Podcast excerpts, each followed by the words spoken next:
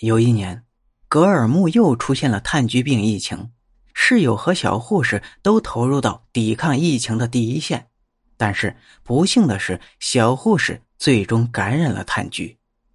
虽然医院全力以赴，还是没能挽回他年轻的生命。小护士临终前要求见室友一面，室友穿好防护衣就进了重病监护室。小护士用微弱的声音问道。你爱我吗？可不可以抱抱我？室友没有答应他的要求，回复的很无情。我真的没有爱过你啊！你看，现在最重要的是好好养身体。我穿这身衣服抱你也不方便啊。小护士在失望中走完了最后的人生。我们暂且不去评说个人处事的方式，但是当一个人快要死的时候有求于你，你是否应该帮帮他，哪怕是善意的谎言呢？到底是该用善意的谎言了却他的心愿，还是该不违背内心的说出真相？我不知道别人如何选择，我想我宁愿选择前者。我会尽量让一个要走的人。了却他最后的心愿，哪怕只是精神上的。但是室友选择了后者。小护士逝世以后，室友一直不得安宁，每天睡觉都是噩梦，梦见小护士一来就喊他一块走。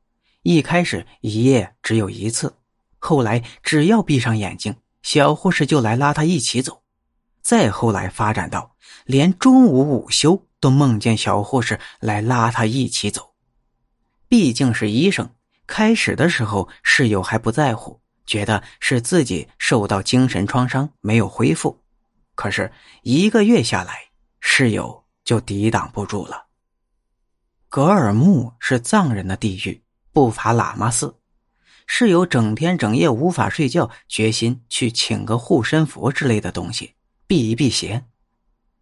喇嘛给了室友一串佛珠，回来以后，室友接连几天睡了几个好觉，渐渐的就觉得没事了。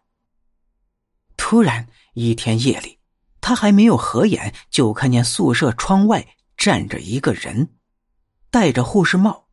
那个人敲着窗子让他开门，室友很害怕，就用被子捂住自己。